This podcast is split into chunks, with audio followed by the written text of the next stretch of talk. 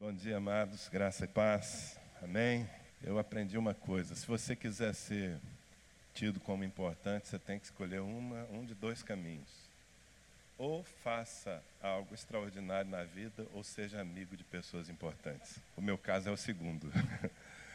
Não fiz nada de extraordinário, mas tenho amigos como Davi, gente importante no reino de Deus e que enche a nossa bola, né? Então eu saio da minha igreja para pregar em outros lugares só para ser assim consolado, curado, né? animado. Tem sido muito bom estar aqui. Vocês são uma das referências. Às vezes quem frequenta uma igreja está fazendo a obra de Deus ali dentro da sua tenda não tem a dimensão do ministério, do legado que representa mas vocês são uma referência de igreja para essa nação. Gente de perto e gente de longe olha para esse lugar e se inspira aqui.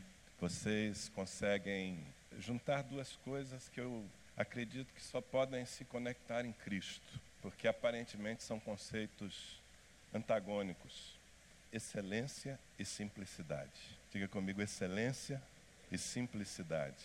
No mundo, normalmente, quando há excelência, não há simplicidade. Quando há simplicidade, não há excelência. Mas em Cristo Jesus, essas duas verdades se fundem. E eu posso testemunhar aqui para você, como alguém que vem de fora, como alguém que já os acompanha há muito tempo, que esse ministério, esse ministério revela excelência e simplicidade. Isso é maravilhoso. Amém? Tivemos um tempo tremendo aqui com os homens. Deus pegou a macharada aqui que vocês não fazem nem ideia. Muito bom mesmo. Eu estou muito feliz de que vocês estejam começando a viver essa experiência com as casas de paz. Vai ser um tempo maravilhoso na vida dessa igreja. Eu, na verdade, não sou o idealizador disso. De verdade, não posso levar essa glória, porque quem inventou esse negócio foi Jesus e o Davi. Jesus inventou e eu tive só a percepção de ver na Bíblia. Você sabe, nós somos uma igreja celular, como vocês aqui, estamos estabelecidos desde praticamente o nosso começo, em pequenos grupos. E eu comecei a igreja nos lares, nas casas. Com 20 anos eu fui enviado para Ribeirão Preto para plantar uma igreja. Teve um louco que teve a coragem de enviar um menino de 20 anos para plantar uma igreja. E eu eu comecei nas casas. E quando eu leio a Bíblia, eu vejo que grande parte das coisas grandes que Deus fez, Deus fez no ambiente familiar. Muitas das coisas impressionantes que Jesus fez, ele fez na casa de pessoas. Mas você sabe que, não sei se aqui acontece também, com o passar do tempo, existe uma tendência da gente ver a igreja e nossa própria vida migrando da visão celular para a visão celulite. Você conhece a visão celulite? Não. A visão celular você conhece. O meu pessoal lá conhece a visão celulite. A visão celulite é aquela que os crentes se reúnem só para engordar.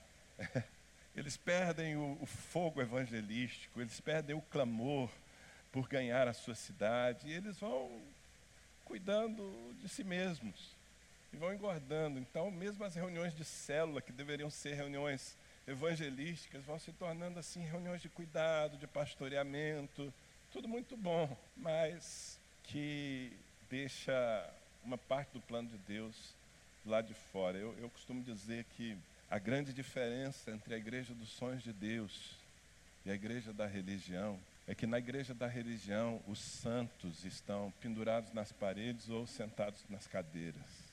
Na igreja dos sonhos de Deus, os santos estão fazendo a obra de Deus. Efésios capítulo 4, um descortinar do coração de Deus, o que ele pensou a nosso respeito. Ele deu uns como apóstolos, outros como profetas, outros como evangelistas e outros como pastores e mestres, tendo em vista o aperfeiçoamento dos santos para a obra do ministério, para a edificação do corpo de Cristo. Para quê? Para que o corpo inteiro, bem ajustado, conectado, ligado pelo auxílio de todas as juntas, efetue o seu próprio crescimento em amor então, havia um conceito, graças a Deus, pelo menos é, no nosso meio ele já caiu, de que a obra do Senhor era feita pelos pastores, pelos apóstolos, pelos profetas, pelos, entre aspas, profissionais da fé que eram sustentados pelo povo para fazer a obra. Isso é uma distorção. Porque, na verdade, nós, os pastores, os profetas, os apóstolos, estamos aqui para treinar você, para que você faça a obra.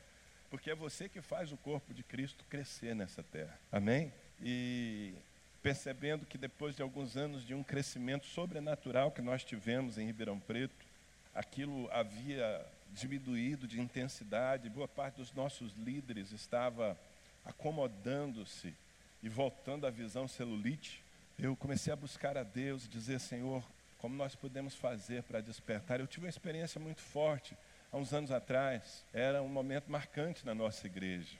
Era noite de 31 de dezembro. Naquela época, nós recentemente, aliás, há dois anos atrás, nós ampliamos também o nosso prédio, o nosso templo.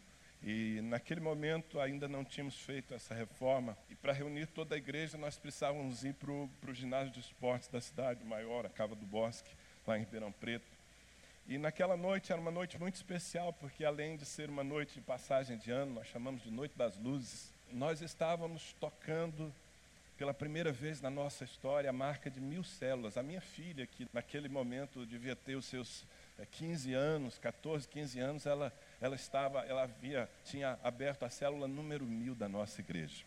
E quando eu entrei naquele ginásio, ele estava lotado, havia é, três mil e tantas pessoas ali.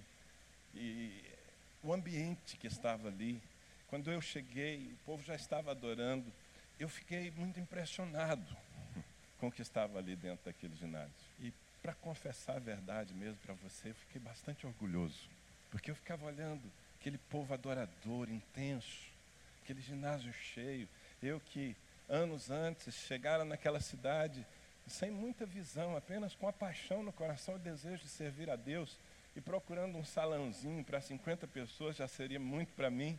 Então eu comecei a, a, sentir uma alegria, mas que parece que não agradou a Deus, porque a minha alegria era pelo que estava ali dentro daquele ginásio e e de repente o Espírito do Senhor me tirou dali. Foi uma experiência muito brusca, muito forte. Porque enquanto eu me orgulhava do que nós tínhamos feito, do que Deus tinha feito através de nós, o Senhor me tirou daquele ginásio, Ele levou a minha consciência para fora. E eu comecei a passear pelas ruas de Ribeirão Preto naquela noite de 31 de dezembro. E eu vi jovens perdidos, drogados, é, sem o rumo de casa. Eu vi homens embriagados, metendo o pé na porta, ameaçando suas famílias. Eu vi tanta miséria, eu vi pessoas chorando, solitárias, porque elas iam virar o ano sem companhia, sem família. E à medida que eu ia tendo consciência do que estava em volta, o meu coração ia se constrangendo diante de Deus. Eu comecei a sentir uma enorme vergonha, mas uma vergonha muito grande de Deus, porque eu estava orgulhoso de ter dentro de um ginásio de esportes três mil e poucos crentes adorando ao Senhor, enquanto do lado de fora haviam 600 mil pessoas que não sabiam discernir entre a mão esquerda e a direita. E quando eu voltei para aquele ambiente, para aquele ginásio, quando a minha consciência voltou para o que estava acontecendo ali dentro, eu só podia pedir perdão a Deus, chorar e dizer: Meu Deus, não me deixa mais estar em paz, estar tranquilo, enquanto houver uma alma perdida do lado de fora. Isso marcou muito a minha vida, mudou alguns comportamentos pessoais em mim. Há uns três anos atrás, eu estava justamente buscando que a igreja voltasse da maneira intensa como antes a considerar a salvação dos perdidos, porque estávamos nos acomodando. E um dia o Senhor abriu os meus olhos para um texto que eu havia lido inúmeras vezes, Lucas capítulo 10, quando o Senhor Jesus chama 70 dos seus discípulos, os organiza de dois em dois e os envia com uma missão. E dessa vez, o Espírito Santo me fez enxergar alguns detalhes daquela história que eu nunca havia enxergado. Em primeiro lugar, ele me fez perceber que Jesus enviou 70 novos convertidos. Não sei se você já percebeu isso. Mas Jesus enviou 70 pessoas sem experiência, sem grande pedigree, sem grande conhecimento. Jesus os enviou. Aliás, na equipe de Jesus, mesmo entre os doze, só havia novo convertido, irmãos. Jesus, no final do ministério dele, o crente mais velho que ele tinha na equipe dele tinha três anos de novo nascimento. Só tinha novo convertido, inexperiente. E naqueles 70, então, nem se fala. Tanto que, quando eles voltam, eles voltam, diz a Bíblia, possuídos de grande alegria. Olha, eu já vi crente possuído de raiva, possuído de fome. Aqui para nós eu já vi crente até possuído de demônio, mas um crente possuído de alegria, eu vou te contar, e eles voltam possuídos de alegria, sabe por quê? Porque eles haviam sido usados por Deus em coisas que são básicas. Eles diziam: Jesus, nós expulsamos demônios, novos convertidos. E essa percepção me fez ter a sensação de que a gente complica demais, de que a gente burocratiza demais, a gente seleciona demais para tarefas que deveriam ser de qualquer cristão, ganhar vidas. E Jesus pega esses 70 novos convertidos e os desafia. Jesus diz: Olha, vocês vão de dois em dois a lugares diferentes, cidades, aldeias diferentes aqui da região vão bater à porta de casas de gente que vocês nunca viram. E vocês vão oferecer a paz nessas casas. Quando uma porta se abrir para vocês, digam: paz seja nessa casa. Se ali houver um filho da paz, essas coisas eu não. Sabe, às vezes a gente lê a Bíblia, mesmo nós, os pastores, meio sem atenção. Eu sempre li esse texto e, sem mergulhar nele, eu imaginei Jesus assim, é, na sua escola bíblica ali, o seu instituto bíblico, dizendo, pessoal, hoje nós vamos ter um dia de evangelismo prático, a nossa aula hoje é evangelismo. Então vocês vão sair, vão pregar o evangelho, vão bater na porta de casas. No final do dia a gente se encontra para ver como foi. No final do dia, eu pensava que era assim, mas prestando atenção nos detalhes, nas entrelinhas, aquela missão durou não um dia, não dois dias, provavelmente semanas. Embora o texto não diga claramente, aquela missão provavelmente durou semanas. Porque pensa comigo, Jesus os envia de dois em dois a encontrar uma casa e, e avisou a eles: vocês vão encontrar portas fechadas também. Olha, não é uma brincadeira, vocês precisam ter foco, não cumprimentem ninguém pelo caminho, vocês precisam se concentrar nessa missão. Estou passando aqui para vocês alguns dos segredos para que a coisa funcione e que estão lá no texto, Lucas capítulo 10. Jesus disse também: Não brinquem com isso, é uma guerra. Eu estou enviando vocês como ovelhas para o meio de lobos. Se vocês se sentirem impotentes, roguem ao Senhor da seara que envie reforço. Oração é muito importante nesse processo. E Jesus diz: quando vocês encontrarem uma casa, entrem naquela casa e permaneçam naquela casa. Não mudem de casa em casa, permaneçam naquela casa até que eu vá. Ora, se Jesus ia a pelo menos 35 casas, eram 70. Então, 35 duplas enviadas, 35 casas abertas. Jesus disse: permaneçam naquela casa, comendo e bebendo do que vos for oferecido, até que eu chegue lá. Estamos falando de cidades e aldeias diferentes, não estamos falando de, de casas que estão todas ali no mesmo quarteirão de uma cidade. Então, concluo eu que aquela missão durou alguns dias ou semanas, talvez. E os discípulos foram. Jesus disse: se vocês encontrarem uma porta fechada, se vocês baterem alguma porta e não vos receberem, não, não receberem vocês, a paz volta para vocês. Não perca a paz. Irmão, fala para o seu vizinho, não perca a paz não. Se alguém não receber você, fica com a paz. Bate o pó e vai procurar outra porta. Foi isso que Jesus estava dizendo. Não desistam. Mas vocês precisam encontrar um filho da paz. Essa expressão é de Jesus. Se houver ali um filho da paz, entrem em sua casa e permaneçam ali. Então, Ribeirão Preto, Londrina, qualquer lugar onde estivermos, está cheia de filhos da paz. Quem são os filhos da paz? São pessoas que não conhecem ainda Jesus Cristo, não seguem o Evangelho, mas têm o coração aberto.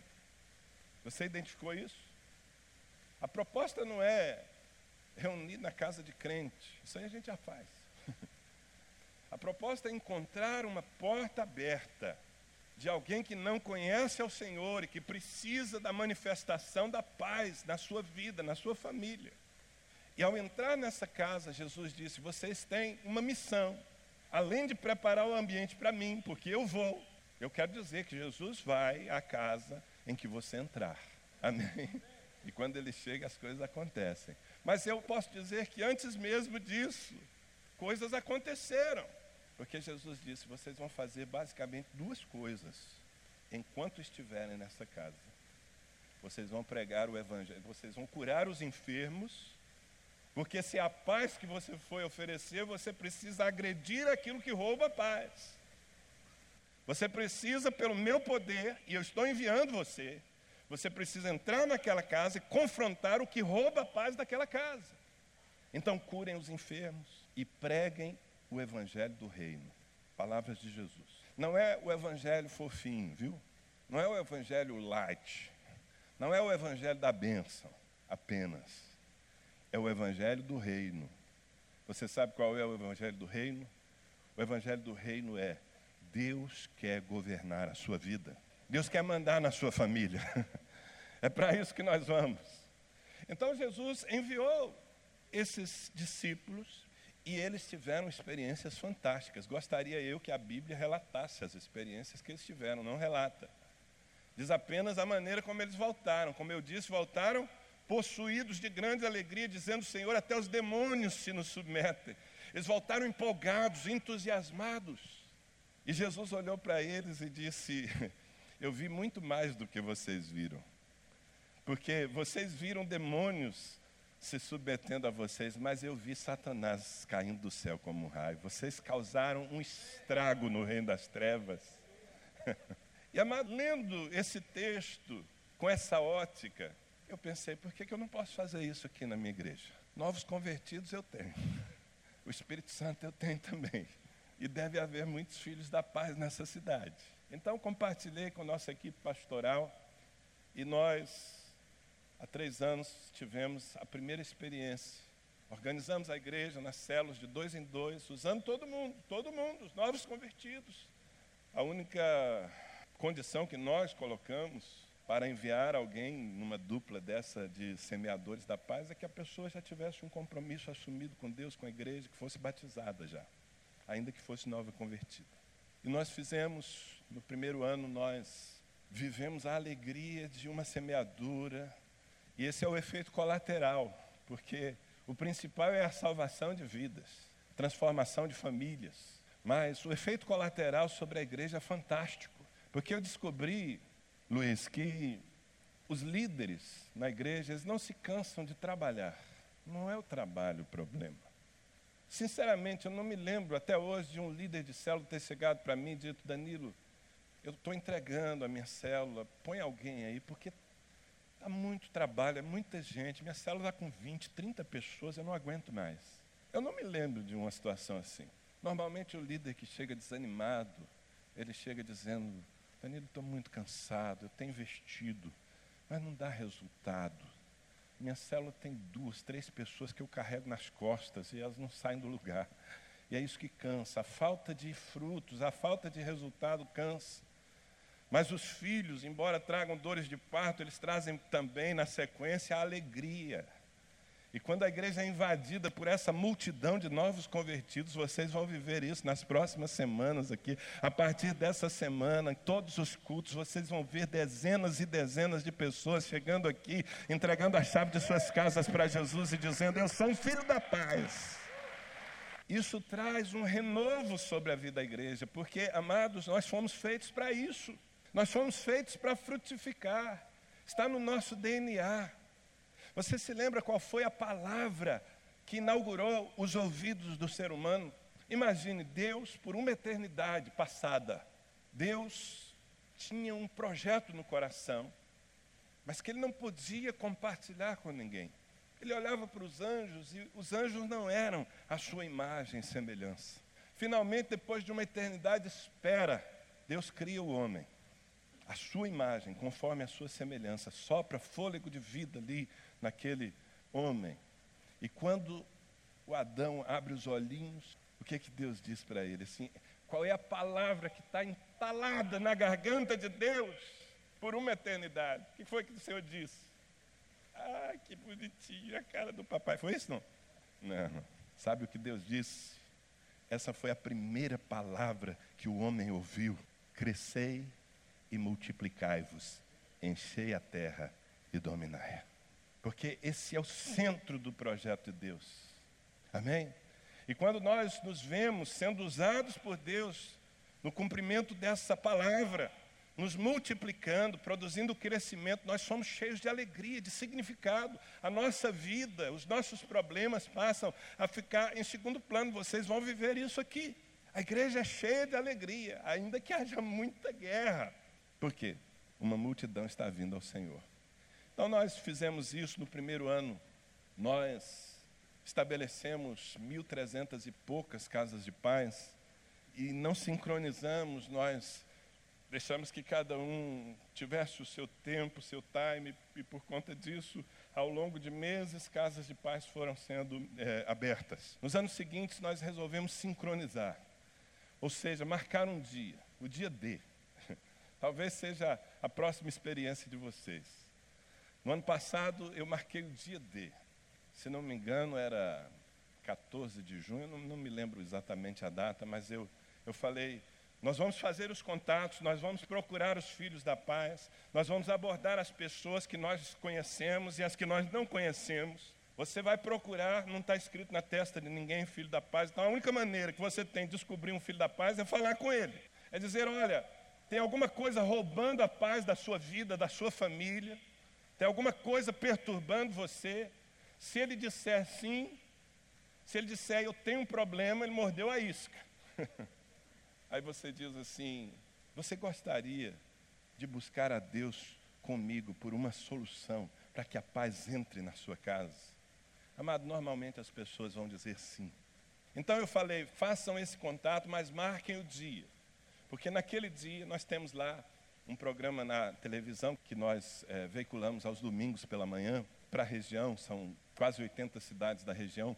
Mas eu falei, naquele dia nós vamos estabelecer as casas de paz, juntos, todas no mesmo horário, e você vai levar um café da manhã para a casa de paz, você vai tomar um café com aquelas pessoas que abriram a porta para nós, às oito e meia da manhã você vai ligar a televisão e eu vou pregar na sua casa de paz. Então, naquele dia eu preguei em todas as 1.600 casas de paz, porque no segundo ano já foram 1.600. E nós combinamos que ao final do programa, às nove da manhã, quando terminasse, preparamos um programa especial para aquilo, mas que ao final do programa, onde houvesse uma casa de paz, nós iríamos para a porta soltar fogos.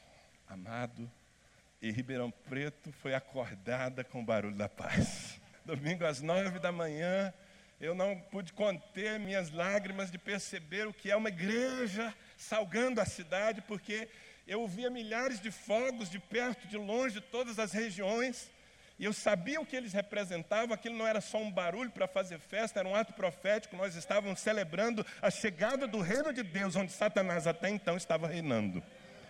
Nesse ano fizemos de novo, repetimos a dose. Esse ano foram 1.815 casas de paz num só dia. E nós estamos na parte final da consolidação, já foram as oito semanas, sete semanas né, em que nós estamos ali. E, e agora nós estamos cuidando do fruto, consolidando essa multidão. Fizemos logo duas semanas depois da, da sequência de ministrações fizemos é, um encontro, imagine, um encontro esse que vocês fazem aqui para os novos convertidos. Fizemos um encontro com quase 600 novos convertidos, um só. E amado, que Pentecoste maravilhoso. Na igreja, fizemos na igreja porque não temos um local para tanta gente.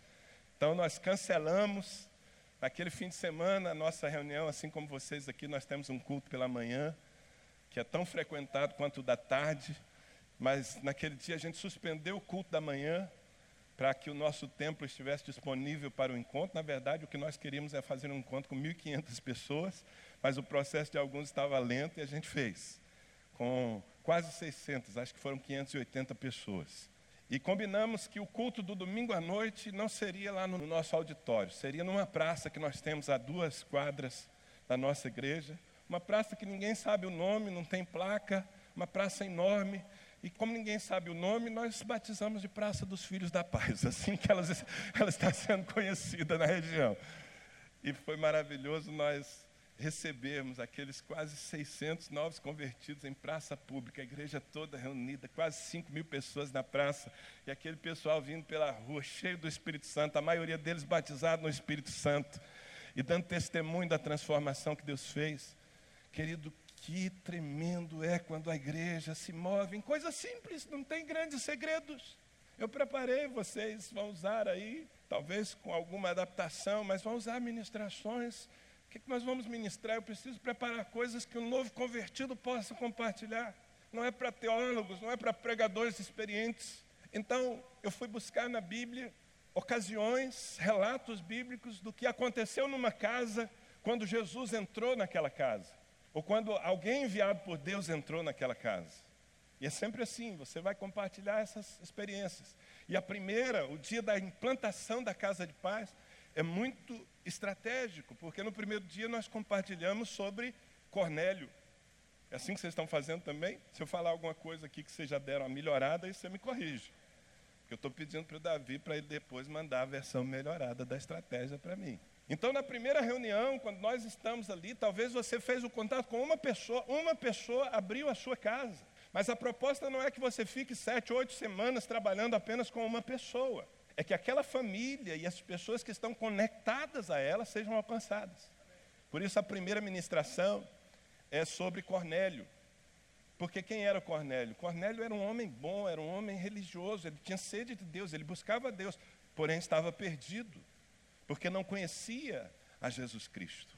E Deus envia Pedro, uma turma de crentes, capitaneada por Pedro, para ir a Jope, a casa de Cornélio. E quando Pedro chega à casa de Cornélio, Pedro não encontra apenas Cornélio, Pedro encontra a casa cheia, porque Cornélio havia reunido ali os seus parentes e amigos. E nós ministramos sobre Cornélio na primeira reunião porque nós queremos usar aquele filho da paz, aquela pessoa que abriu a casa para você, para que ela nos leve a outras pessoas também. Então nós dizemos para ela: Deus quer te usar como usou a Cornélio. Cornélio Cornélio não apenas foi abençoado com a salvação, mas ele foi instrumento para abençoar a gente que ele amava. Quem são as pessoas que você ama? Seus amigos, seus parentes, seus familiares. Traga essas pessoas na próxima semana, encha a sua casa. Olha, eu estabeleci uma casa de paz, eu e a Mônica, minha esposa, esse ano, e nós começamos com um empresário, um dono de uma fábrica de joias, muito sedento, e comecei a compartilhar com ele. No dia que eu disse, você abre a sua casa para que eu possa entrar, ele começou a chorar. Ele, ele achou que era, era demais para ele. E nós começamos. Na primeira reunião havia quatro pessoas. Na segunda reunião havia doze pessoas. E durante aqueles dois meses, 17 pessoas foram alcançadas pelo Evangelho na minha casa de paz. Na terceira semana, lá em Ribeirão Preto, nós vivemos uma situação assim, vou chamar só de desconfortável. Nós temos a nossa prefeita, ela se confessa evangélica, mas para você ter uma ideia, esse ano, no período do carnaval, a prefeita evangélica fez uma cerimônia no palácio do governo para entregar as chaves da cidade ao rei Momo. O rei Momo é uma figura folclórica do carnaval, mas que nós sabemos que representa uma potestade, um principado. Nós ficamos muito indignados com aquilo. Meu Deus, essa mulher entregou a chave da cidade para um demônio. E nós fomos para os montes orar e dizer: Senhor, nós não aceitamos, nós fechamos as portas dessa cidade para esse espírito de orgia e de tanta perversão que vem com o carnaval. Muito bem, lá pela terceira semana eu chego para a reunião da minha casa de paz e eu olho a um sujeito mal encarado, enorme, eu sou pequeno diante dele. Ele está sentado assim, e alguém me apresentou, esse é o Lucas, ele me cumprimentou, sem muita festa. E eu comecei a ministrar, compartilhei a palavra. No final, eu dei oportunidade. Algum de vocês quer contar algum, contar algum testemunho, algo que Deus já está fazendo, ou compartilhar uma dificuldade, algo que está pesando sobre a sua vida. Esse rapaz, ele disse: Ô oh, pastor, Olha, eu vou dizer, eu cheguei aqui com meu coração fechado, mas tudo que o senhor falou aí foi para mim, ó. Ele fala assim, e o nome dele é Lucas, mas ninguém o conhece como Lucas. Ele é o Jamanta. E ele era o rei Momo. Eu estou preparando, estou deixando esse batizar, que eu vou fazer um culto lá na igreja, vou falar, entrega a chave para Jesus aqui, meu filho. o Lucas está convertido, sua esposa está convertida. Eles eram umbandistas, mas ele é um apaixonado por Jesus Cristo hoje. Está firme. Nossa casa de paz já se transformou em duas células da igreja e ele está sendo preparado para o batismo. É um dos muitos testemunhos. Eu deveria pregar aqui, né, mas eu estou compartilhando. muitos testemunhos. Acho que no ano passado, ou há dois anos atrás, eu estou terminando um culto e vem um jovenzinho, ele devia ter os seus 15 anos, cabelinho arrepiado assim. Ele disse: Oi, pastor, tudo bem? Pastor, não, porque tem muita gente lá, principalmente a moçada, que me chama, ô Danilão, ô Danilo. A gente é muito informal. E ele chegou: Olha, esse aqui é meu discípulo. Ele mostrou para um garoto de 13 anos que estava com ele. Achei bacana aquilo. De fato, os nossos meninos estão aprendendo a fazer discípulos. Ele falou: Olha, nós começamos uma casa de paz na casa dele. Eu falei, uai, mas ele já é crente. Você começou na casa de um crente? Ele falou, não, ele é crente, pastor, mas o pai dele não é. E foi o pai dele que nós procuramos. Então nós falamos com o pai dele, se ele nos aceitava, começar uma casa de paz lá. E ele topou.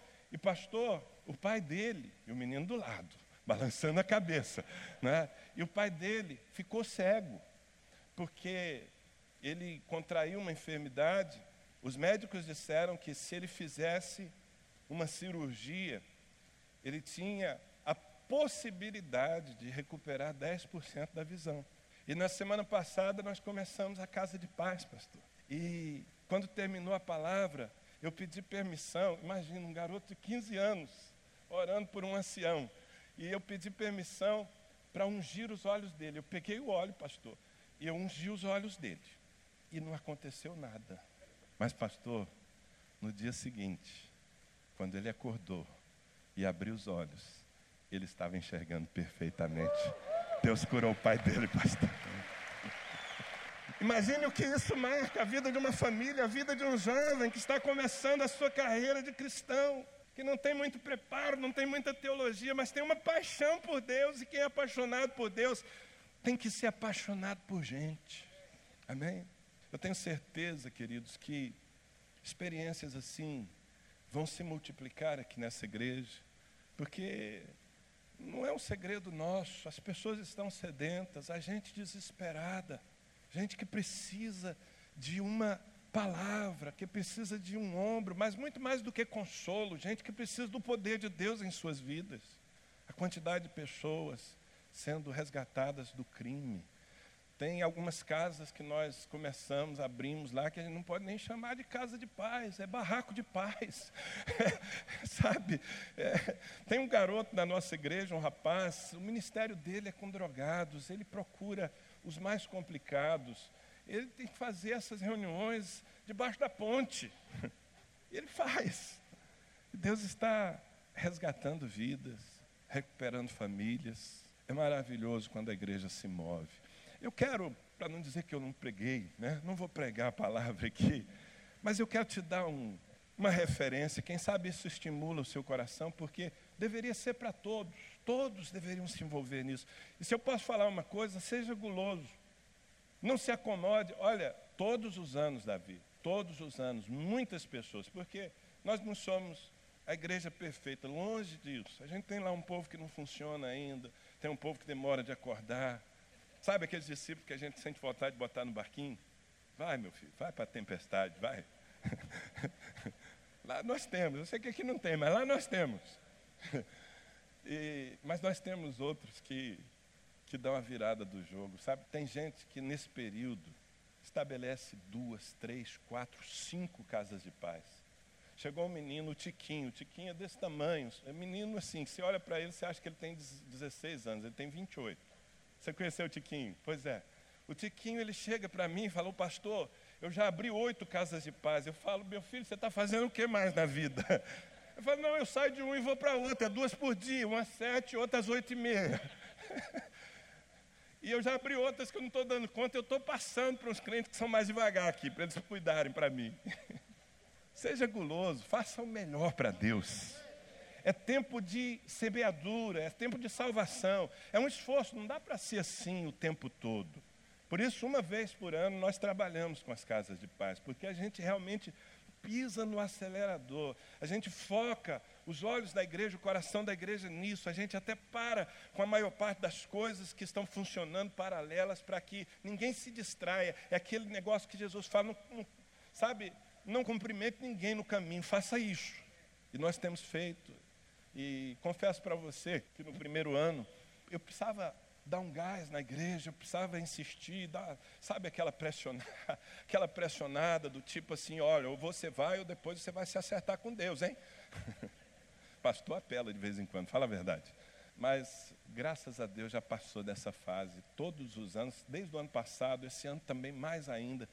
Quando vai chegando lá para março, abril, o povo já começa a procurar, pastor, e as casas de paz? Quando é que vai começar? Olha, eu já estou fazendo contato, já tem, tem gente esperando, pastor. Não vai dar para eu esperar se você demorar muito. Porque a igreja percebe quão maravilhoso é ver vidas sendo transformadas. Amém? Vai acontecer aqui. Eu estou vendo acontecer em tantos lugares. Vai se espalhando, não é nosso, é de Deus, é do Espírito Santo. Você, não, aqui nós é, sentimos que precisamos mexer num detalhe. Mexe, é, é do Senhor. Se Deus está orientando, faça. E eu estou vendo isso agora mesmo, terça-feira, estou indo para o Chile. E lá no Chile, uma igreja vivendo uma experiência fantástica com as casas de paz. Estive há duas semanas atrás numa grande conferência nos Estados Unidos, convidado pelo Randy Clark. Ele pediu fale de casas de paz. Havia ali, naquela reunião é, específica, que eu ministrei, cento e tantos pastores. Eu orei, compartilhei isso aqui que eu estou compartilhando com vocês, e orei por pastores da Turquia, da Índia, do México, dos Estados Unidos. Está se espalhando. No Brasil, muitas igrejas, igrejas pequenas. Há uma igreja em Hortolândia, me impressiona. Pastor Marco, esse homem começou a, a participar das reuniões de pastores comigo. Eu tenho uma reunião mensal com pastores há dois anos, três anos atrás. Ele começou a fazer tudo que a gente faz, se tornou um discípulo, se fez discípulo. E a igreja dele era uma igrejinha pequena, numa cidade perto de Campinas, Hortolândia. A igreja dele tinha, no ano passado, no ano, no ano passado, a igreja dele tinha 74 pessoas batizadas. Uma pequena igreja. Esses dias atrás ele me procurou, falou, pastor, nós estabelecemos quase 200 casas de paz. Eu falei, você está dando show em mim então. E ele falou, nós fomos fazer a celebração dos Filhos da Paz, aquela reunião final onde a gente trouxe todo mundo. E nós fomos para o ginásio da cidade e tinha lugar para as 500 pessoas e teve que ficar gente do lado de fora. Meu Deus, com algo tão simples assim, mas simplesmente um povo que creu, que falou, vamos fazer. E quando você diz, vamos fazer, a unção do Espírito é liberada sobre a sua vida. Amém? Deixa eu ler um texto com você. Quem sabe isso desperta o seu coração, se você ainda não acordou. Jeremias capítulo 38, versículo 6 e a sequência. Tomaram então a Jeremias e o lançaram na cisterna de Malquias, filho do rei, que estava no átrio da guarda. Desceram a Jeremias com cordas. Na cisterna não havia água, senão lama, e Jeremias se atolou na lama. Ouviu Ebed-Meleque, o etíope, o eunuco que estava na casa do rei, que tinham metido a Jeremias na cisterna. Ora, estando o rei assentado à porta de Benjamim, saiu Ebed-Meleque da casa do rei e lhe disse: Ó oh, rei, senhor meu, agiram mal esses homens em tudo quanto fizeram a Jeremias o profeta, que lançaram na cisterna. No lugar onde se acha, morrerá de fome, pois não há pão na cidade. Então deu ordem o rei a Ebed-Meleque, o etíope, dizendo: Toma contigo daqui trinta homens e tira da cisterna o profeta Jeremias antes que morra. Tomou Ebed-Meleque aos homens consigo e foi à casa do rei, por debaixo da tesouraria, e tomou dali umas roupas usadas e trapos, e os desceu a Jeremias na cisterna por meio de cordas. Disse Ebed-Meleque o etíope a Jeremias: Põe agora estas cordas, essas roupas usadas, esses trapos nas axilas, calçando as cordas. Jeremias o fez. Puxaram a Jeremias com as cordas e o tiraram da cisterna. E Jeremias ficou no ato da guarda.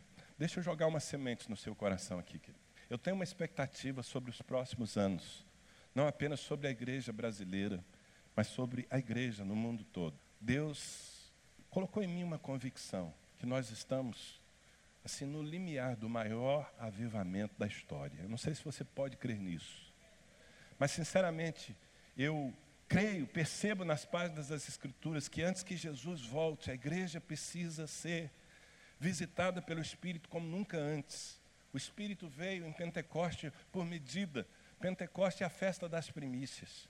Nós precisamos receber a plenitude. Quando Pedro pregou em Pentecoste, Pedro disse: Esses homens não estão embriagados. Na verdade, o que está acontecendo aqui é o que foi predito pelo profeta Joel, que nos últimos dias Deus prometeu derramaria do seu espírito. Quando Pedro cita Joel, ele faz uma mudança na profecia de Joel. Porque o que Joel profetizou é: Eu derramarei o meu espírito. Diga o. Diga o. Mas quando Pedro fala de Pentecostes, ele fala do espírito. E há uma diferença entre derramar o espírito e derramar do espírito. Porque derramar o espírito é derramar tudo. E a igreja tem feito maravilhas. Essa é a minha ótica, a minha percepção. Desde então, com as primícias. Mas nesse tempo do fim, Deus derramará o seu espírito sem medida sobre a igreja. E nós veremos não mais os grandes pregadores e apóstolos e evangelistas, estrelas da igreja funcionando, mas nós veremos o corpo de Cristo, os profetas simples, os meninos profetizando e fazendo sinais e milagres. Diga amém para animar minha fé, pelo menos, meu irmão. E sabe, você faz ideia de onde estão os profetas? Onde está a maioria dos profetas que Deus usará nesse último avivamento? Hum? Talvez você pense que eles estão aqui, mas a maioria dos profetas que Deus usará nesse último avivamento está agora no fundo do poço. Eles estão atolados na lama. Eles estão presos nas drogas, no adultério, no engano, nas falsas religiões. Eu sei que é um pouco difícil para nós, crentes evangélicos, olharmos para aquelas pessoas que estão lá fora, afundadas no pecado, e pensarmos nelas como profetas. Talvez seja difícil para nós pensarmos nessas pessoas, principalmente aquelas de vida bastante desvirtuada, pensar nelas como ovelhas. Me lembro de uma ocasião em que Jesus olhou para os seus discípulos, eles estavam cansados. Eu gosto muito desse texto bíblico. Jesus falou assim: vocês estão muito cansados, vamos a um lugar à parte para descansar. Eu gosto desse texto porque é a minha base bíblica teológica para férias. Amém? Então eu gosto. Jesus estava indo, não sei se para um resort, algum cruzeiro, ele estava indo com a turma dele descansar, mas de repente a multidão aparece no caminho. Eu, eu, quase que posso ver Pedro coçando a cabeça e falando: pessoal, sujou, a multidão está aí, esse cara não aguenta ver a multidão. Isso é na versão super, super ampliada da Bíblia que eu estou escrevendo. E dito e feito, porque Jesus, a Bíblia diz que Jesus, olhando a multidão e vendo aquelas pessoas como ovelhas que não tinham pastor, se compadeceu delas. E aí a agenda foi mudada, o descanso foi para o espaço. Em vez de ir para o spa, foi para o espaço. E Jesus passa a servir a multidão. Mas por quê? Porque se compadeceu. Mas por que se compadeceu? Porque quando olhou, viu ovelhas. Quem sabe os discípulos ali mais preocupados com o seu bem-estar dissessem: não são ovelhas, são bodes, eles vivem a vida que eles querem. Mas para Jesus eram ovelhas. A gente é muito preconceituoso, sabe? Temos que admitir isso. Eu fico imaginando um líder de célula, ele vai começar a reunião e tem um visitante. Aí ele está feliz porque tem um visitante na célula, coisa rara. Aí ele começa a orar e ele fala: Ó oh, Deus de Abraão, de Isaac e de Jacó. Eu te dou graça, Senhor, porque nessa noite nós temos aqui um incrédulo. Senhor, tu trouxeste esse ímpio, esse pecador para estar entre nós. Quando ele abriu os olhos, o cara foi embora. Ele é tudo que não presta, menos profeta. Não, pera lá, mas se são profetas, por que estão adulterando? Por que estão mentindo? Por que estão roubando? Porque não tem pastor. São ovelhas sem pastor. Esse texto é muito, muito ilustrativo, porque um profeta estava na lama. Jeremias havia sido lançado na lama. Ali o profeta morreria. Todas as profecias que você vai ver Jeremias trazendo, tudo que ele fez depois desse episódio, na verdade, só aconteceu porque alguém se importou com ele, porque alguém se moveu para tirá-lo daquela condição e devolvê-lo à sua função profética. E o nome desse homem, que não está entre os mais admirados da Bíblia, talvez você nunca tenha prestado atenção, ele é um etíope. nem judeu, nem israelita ele é. O nome dele é Ebed-Meleque. Diga Ebed-Meleque. É assim que eu quero que você saia daqui se identificando. Eu sou Ebed-Meleque. Inclusive, se tiver alguém grávida aí, procurando nome para botar no filho, olha aí que nome bacana. Ebed-Meleque. Sabe o que significa Ebed-Meleque? A tradução literal desse nome? Servo do rei. Ebed-Meleque, servo do rei. Tem algum servo do rei aqui? Ah, então pronto, você é Ebed-Meleque. Mas sabe o que me chama a atenção? É que Ebed-Meleque, ao ouvir que Jeremias, que o profeta estava na cisterna, atolado na lama, morrendo, ele se incomodou. Onde ele vivia? Ele vivia na casa do rei. Ele era administrador das coisas do rei. Amado, a casa do rei é o melhor lugar do mundo. Quantos concordam? Aqui nós temos alimento, fartura, comunhão, paz, milagres. Tudo acontece na casa do rei. Maravilhoso estar aqui. Mas agora mesmo, enquanto nós desfrutamos desse momento tão gostoso, profetas estão morrendo na lama lá fora. Profetas estão atolados, sem nenhuma chance de se livrarem. E aí eles morrerão. Se alguém aqui, nessa casa bendita do rei, não tiver ouvidos para ouvir o seu gemido, não tiver ouvidos para ouvir o seu clamor, não se importar. Sabe, o grande mérito desse homem é que esse servo do rei se importava com o que estava lá fora. A igreja precisa sair do seu cinismo. Nós precisamos, nós só temos, na verdade, um sentido de estar nessa terra. É aquilo que nós temos que fazer lá fora. Porque o que nós fazemos aqui dentro, podemos fazer no céu. Adorar, ter comunhão, namorar com Jesus, dá para fazer no céu. Se é só para isso, irmão, desculpa, morra. Mas nós estamos aqui porque há profetas que precisam ser resgatados. Posso ouvir um amém aqui? E Ebed-Meleque se incomoda. Ou nós estamos incomodados ou nós estamos acomodados. Precisamos fazer a nossa escolha. O Espírito Santo precisa nos incomodar com os gemidos que vêm das cisternas dessa cidade. Há muita gente desesperada, precisando de paz. E nós precisamos ter o coração desse homem. No versículo 7 diz: Ouviu Ebed-Meleque, o etíope, eunuco que estava na casa do rei, que tinham metido a Jeremias na cisterna. Jeremias não estava lá porque queria, estava passeando. Ai, essa cisterna, acho que eu vou dar um mergulho aqui. Não, seus inimigos o haviam colocado naquele lugar para que ele morresse ali. Essas pessoas que estão aí fora, algumas estão disfarçadas cheias de justiça própria, são religiosas, quem sabe de boa índole, estão perdidas na lama. Alguns dos empresários dessa cidade, cheios de dinheiro, estão perdendo seus filhos e suas esposas. Não tem diálogo mais dentro de casa. Precisam de salvação, precisam conhecer aquele que tem respostas, inclusive as respostas que o dinheiro não dá. Alguns dos meninos londrinenses, eles estão cativos pelas drogas e só um milagre pode tirá-los daí. Mas esse milagre precisa de um coração que se importa. Diga para o seu vizinho: Deus precisa de um coração que se importa. Pergunte para ele: pode ser o seu? Ou você está muito distraído aqui com os manjares da casa do rei? Ele se importou. Sabe qual é a primeira coisa que ele faz? Não é sair assim de qualquer maneira para resgatar o profeta. A primeira coisa que ele faz é interceder diante do rei. Diga intercessão. No próprio versículo 8 e 9 diz que ele procurou o rei, e ele disse: Ó rei, meu senhor, agiram mal, lançaram Jeremias na cisterna, ele vai morrer. Eu preciso da sua bênção, da sua permissão, do seu respaldo para tirar ele de lá. Amados, esse é um tempo de oração na igreja. Vocês vão sendo enviados como ovelhas para o meio de lobos, vocês vão entrar em territórios onde há valentes guardando. Eu não quero assustar você, eu quero apenas dizer que você precisa do respaldo de Deus. Amém? A salvação de qualquer pessoa, qualquer pessoa, envolve guerra espiritual. Entrar numa casa não é entrar num território desocupado, Satanás está ali. Há um valente guardando os bens que ele acha que são deles. E é preciso que você seja como Jesus, mais valente do que ele, para entrar naquela casa em nome de Jesus e resgatar quem estava ali.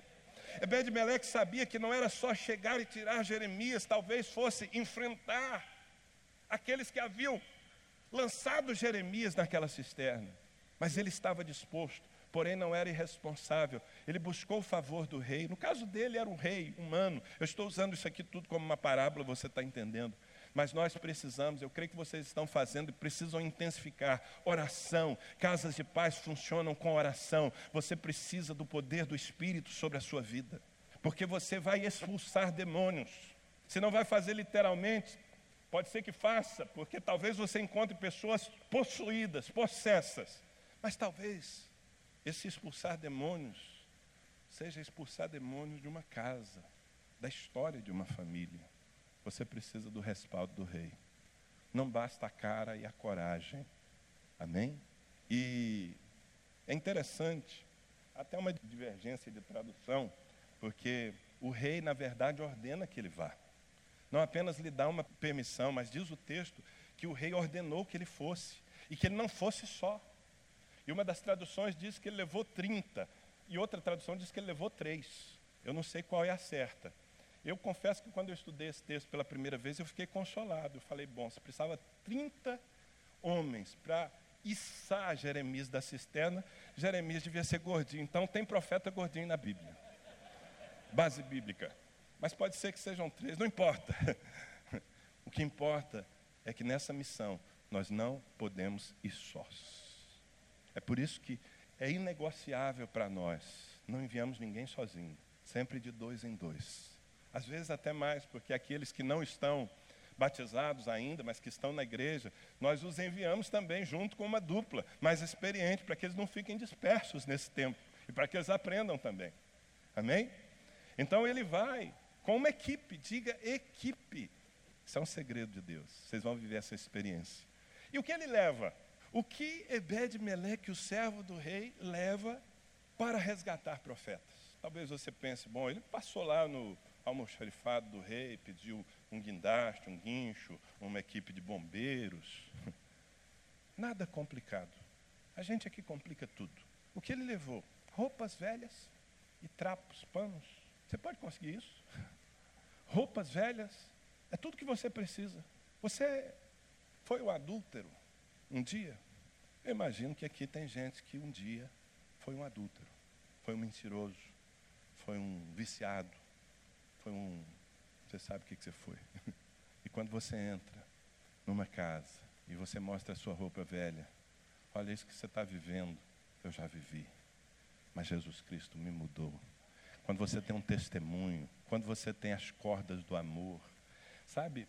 A única preocupação que Ebed-Meleque teve foi de não machucar mais Jeremias. As pessoas que você vai encontrar já estão muito machucadas, querido. Cuide delas com carinho. Por isso ele, ele lança naquela cisterna os panos, as cordas, e ele diz: calce, coloque as cordas debaixo dos seus braços, eu vou te puxar, mas coloque os panos para que isso não te machuque. É um coração de compaixão que opera o amor de Deus. Amém? E esse homem resgata o profeta, e é interessante que depois de resgatá-lo, a Bíblia diz que o colocaram na casa da guarda.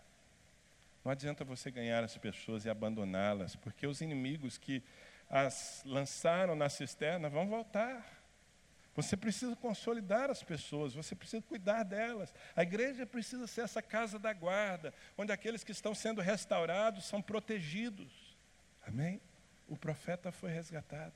Eu tenho certeza que nessas próximas semanas aqui em Londrina, centenas e centenas, quem sabe milhares, 700 casas. Nós estamos falando de um universo de duas mil pessoas, talvez, quem sabe mais, sendo evangelizadas, sendo tocadas pelo amor de Deus, sendo ministradas no poder do Espírito Santo, sendo curadas de suas enfermidades, famílias sendo restauradas pela palavra de Deus, casamentos sendo reconciliados. É disso que nós estamos falando. E quando esse capítulo terminar, eu tenho certeza de uma coisa: vocês já vão estar pensando em quando é que começa a próxima campanha. Amém? Que o Senhor abençoe. E que você que não se envolveu, você que não, não se fez participante desse mover, está em tempo ainda. Abra uma casa de paz, procure seus pastores, veja como fazer. Abra uma casa de paz, abra duas, abra dez. Porque são essas coisas que a gente faz aqui, essas que a gente leva para o céu. Amém? Vamos ficar em pé. Eu quero orar com vocês. Quero orar para que Deus os abençoe, para que o Senhor dê sucesso a vocês, mais do que nós temos tido. Nós temos tido muito êxito, mas sabemos que é possível ter mais êxito. Nem todo mundo se converte, nem todo mundo que frequenta uma casa de paz muda de vida. Você precisa saber disso. Mas, amados, por uma pessoa, vale a pena todo o esforço de uma igreja. Amém? Eu tenho certeza, não será uma pessoa, serão muitas pessoas transformadas, profetas que amanhã estarão aqui profetizando nesse microfone que vocês fazem, colocam aqui